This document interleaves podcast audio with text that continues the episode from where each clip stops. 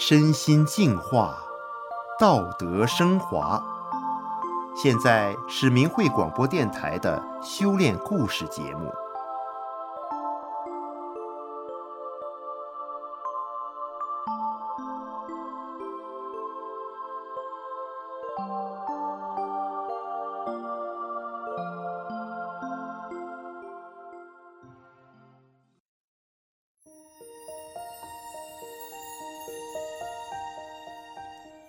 听众朋友您好，我是德明。今天和大家分享的故事是两位老亲家公的一家亲。今天呢，我们讲的故事发生在山东一个叫玉莲的大家庭。凡是去过玉莲家的人，都会看到他家中的两位古稀老人，一位是玉莲的公爹，九十二岁。另一位是玉莲的父亲，八十九岁。由于两位亲家老人住在一起，两家的儿女子孙经常来看望，婆家和娘家的人有时也碰头，一下子家中十几口人，两大家人不分彼此，相处得非常融洽，热闹非凡。周围的邻居都羡慕地说。像你们这么和睦的大家庭，现在真是太难找了。究竟玉莲家是如何成为这样和乐融融的大家庭的呢？这一切要从玉莲家一路经历的坎坷悲喜中说起。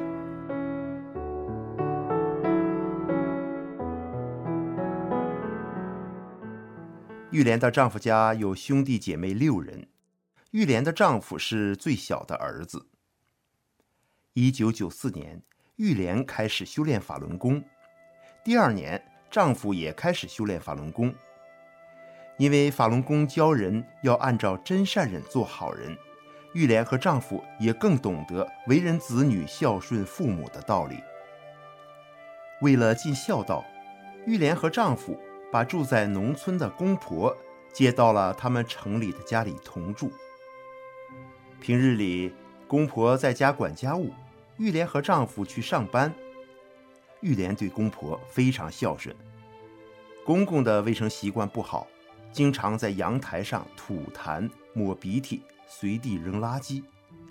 玉莲从来不嫌老人脏。婆婆年纪大了，玉莲就帮婆婆剪指甲、理发，打扮得整整齐齐。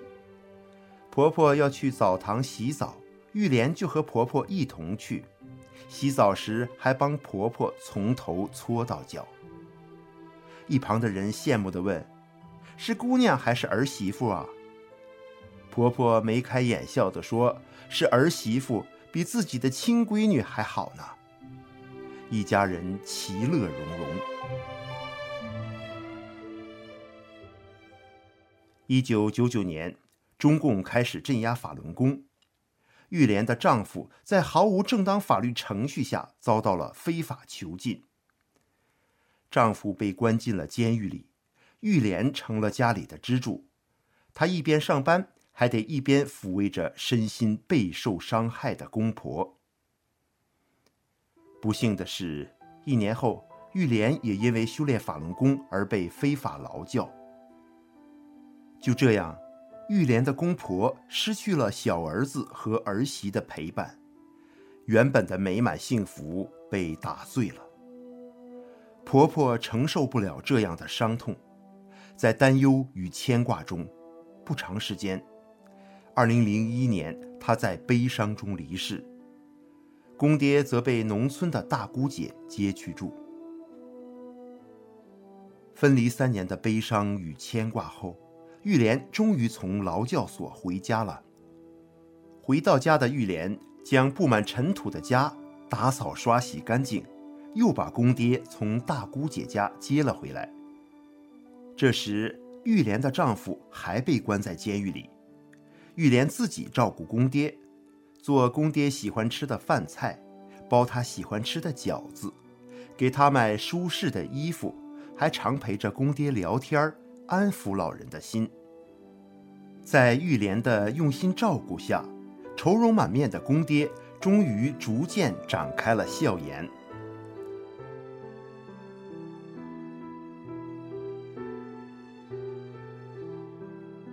之后，玉莲的丈夫也结束冤狱回家了，重新在玉莲和丈夫的悉心照顾陪伴下，老人的身心恢复到良好的状态，而玉莲和丈夫也再次找到了理想的工作，有了稳定的收入，和老人一起过着平静的生活。二零零七年，公爹上医院做白内障手术，玉莲陪在医院。没想到，警察却把陪床的玉莲给抓走了。原因竟然是2008年奥运即将到来，当地官员怕玉莲和她的丈夫上访，所以将他们夫妻二人双双抓捕。公爹一个人在医院，直到第二天大姑姐到医院来看望老人，才知道玉莲夫妇被绑架的事。老人出院后，随着大姑姐去农村家。后来，玉莲又被非法劳教两年，玉莲丈夫则又被非法判重刑入狱。好端端的一个家庭又被拆散了。老人见人就哭，他时时刻刻的都在想念着小儿子和小儿媳妇。没有孝顺儿子与儿媳妇陪伴的日子。又重新轮回了一次。老人盼着盼着，玉莲终于又从劳教所回家了。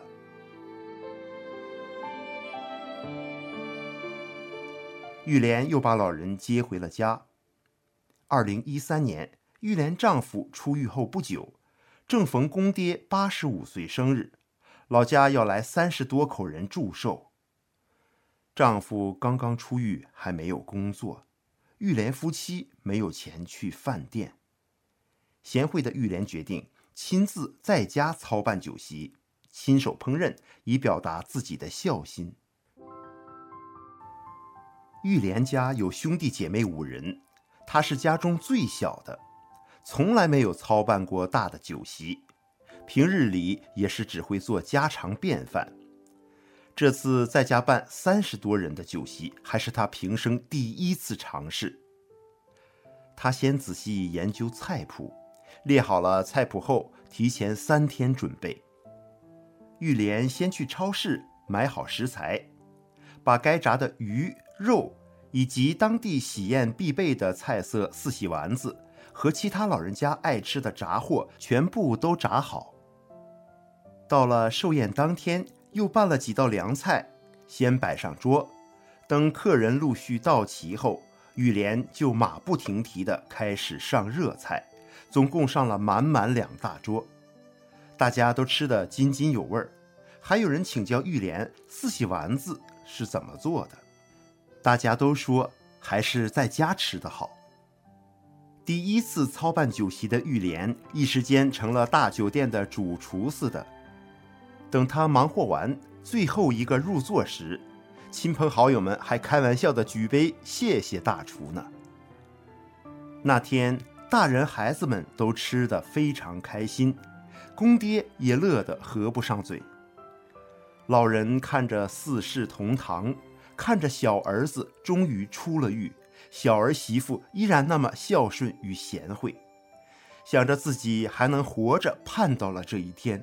他一时悲喜交加，不断地抹眼泪。来参加祝寿的亲朋好友们都共度了愉快难忘的一天。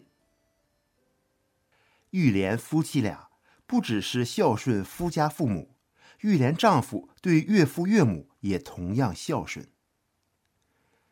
玉莲丈夫刚刚出狱时去探望岳父岳母，看到岳父岳母门口贴着要交取暖费的通知。当时岳父母是住在玉莲大姐家闲置的房子里，和玉莲是住在同一个城市。玉莲丈夫知道岳父母从农村来，没有收入，又不愿拖累子女，就想着这取暖费的事儿不能让老两口为难。于是玉莲丈夫凑了银行仅剩的存款，凑足了大约两千五百元的取暖费。他毫不犹豫地就帮岳父岳母交上了。岳父得知此事时，感动得一夜没合眼，不停地和老伴诉说着：这孩子刚从监狱回来，自己还没有工作，没收入，生活都没有着落，还给我们交取暖费。玉莲丈夫如此做事，感动了好几家人。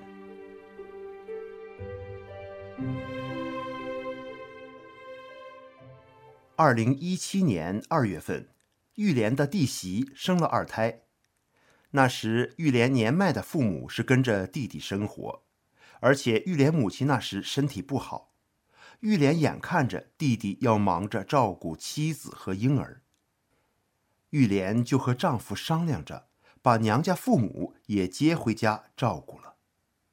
几个月后，玉莲的母亲去世了。玉莲姐姐想接父亲去住。但八十六岁的老父亲还是愿意和玉莲夫妻住在一起。考虑到方便公爹和父亲两个老人下楼走动，生活方便，玉莲夫妻卖掉了原来住的四楼，买了一个三室两厅的一楼。这时，玉莲的丈夫也有了理想的工作，有了理想的收入，三室两厅的大房。两位老人各住一室，向阳舒适。公爹爱下棋，回家时会顺道捎回菜。玉莲父亲爱看书，饭后则帮玉莲洗碗、收拾卫生。有时两位老人一起在大客厅看电视。到了春暖花开的时节，玉莲就和丈夫开车拉着两位老人到公园赏花。或是陪老人看看街景，老人喜欢去原来住的地方理发，玉莲丈夫就开车拉着两位老人去原来住的地方理发，那边理得又好又便宜，让老人家很高兴。回到家，玉莲丈夫又给两位老人轮流洗澡，也是从头搓到脚，两位老人开心的合不拢嘴。两位老人都身体硬朗。精神矍铄，全家和和睦睦，左邻右舍都羡慕两位老亲家公能这么和乐的同住在一个屋檐下，安享晚年之福。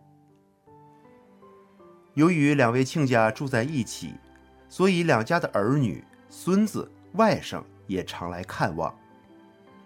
玉莲婆家路远，有时也来住几天，婆家和娘家的人有时也碰头。一下子十几口在屋子里热闹非凡。在玉莲夫妻俩孝顺老人的影响下，小辈们来看望老人时，总是送衣服、送鞋子、送礼物的，而且一买就是两套，给公爹、父亲各一套。玉莲的弟弟来接父亲出去玩，也是一接就接两位老人。玉莲还把家中的锅碗瓢盆、油盐酱醋、米面等生活用品都和两家亲戚们交代清楚。玉莲若是不在家，谁来谁做饭，都像在自己家一样。外面的人一进来，还真分不出谁是主谁是客呢。两大家人好似一家人，不分彼此，让两家的邻居都羡慕不已，说。像你们这么和睦的大家庭，现在真的是太难找了。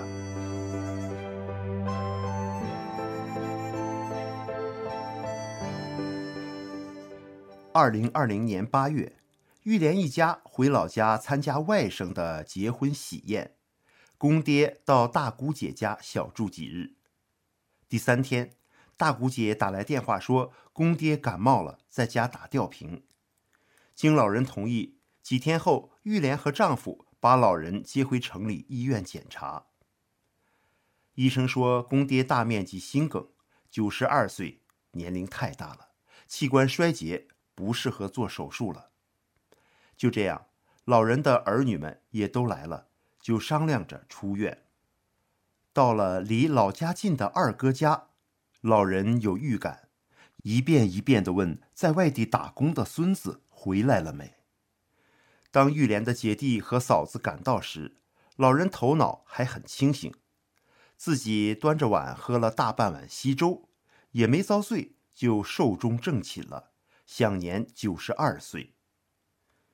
乡亲们都说这是喜丧，老人在短短的几日里轻松过世，容颜安详舒展，这是晚辈们的修行所致啊。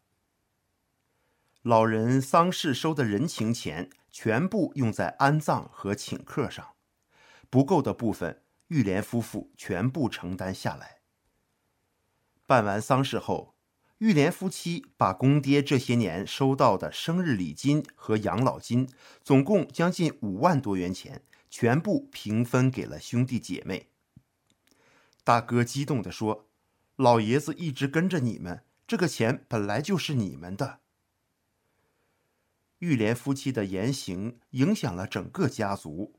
后来，在给老人上坟时，在酒席上，二姑姐激动地说：“以后我们全家人都学大法。”二姑姐会这样说，是因为大家都知道玉莲夫妻是因为修炼法轮功的缘故才能这样做。